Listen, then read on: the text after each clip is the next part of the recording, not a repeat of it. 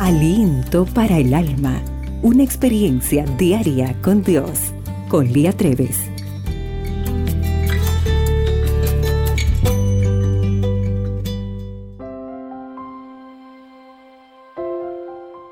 Hola querida amiga.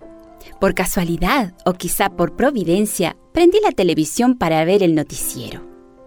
Esto no era común para mí, ya que casi siempre paso todo mi tiempo viajando y presto atención solo a proyectos necesarios las pocas tardes que disfruto en casa.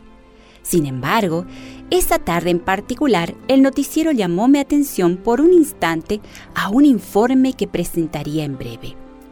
Luego del corte publicitario, quedé pasmada por una historia inspiradora.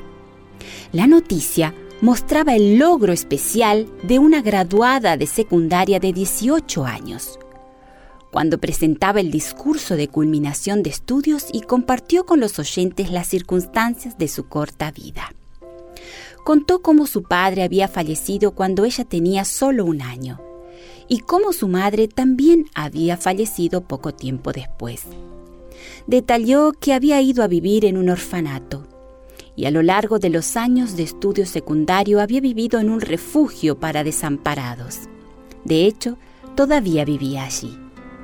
Entonces, olvidando que solo había vivido 18 años, compartió su consejo, la sabiduría de los años, con su clase y con el resto de los oyentes recordó a quienes escuchaban que no debemos estar tan absortos en circunstancias temporales, al punto de permitir que éstas nos definan y dicten los resultados en nuestra vida.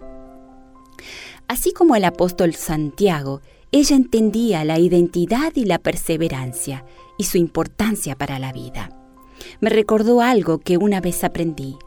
No debemos confundir el viaje con el destino. Nunca debemos confundir el atajo con el camino.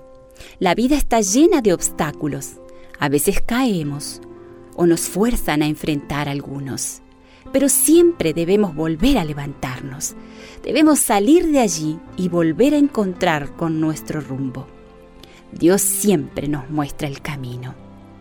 Esa es una de las razones por las cuales me encantan algunas de las palabras del poema, titulado y aún así me levanto, creado en 1978.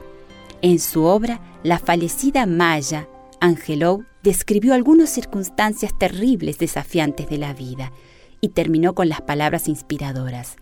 Y aún así, me levanto. Sus palabras estaban llenas de fuerza y de convicción. Querida amiga, este es el tipo de convicción que debemos tener en el conocimiento de nuestra victoria en Jesús. Señor, aunque muchas veces caigo y parece que no me quedan fuerzas para continuar, aún así me levanto, porque sé que en ti soy vencedora. El día hoy se presenta extraordinario y recuerda, para Dios, tú eres única y especial. Aliento para el alma. Tu experiencia diaria con Dios.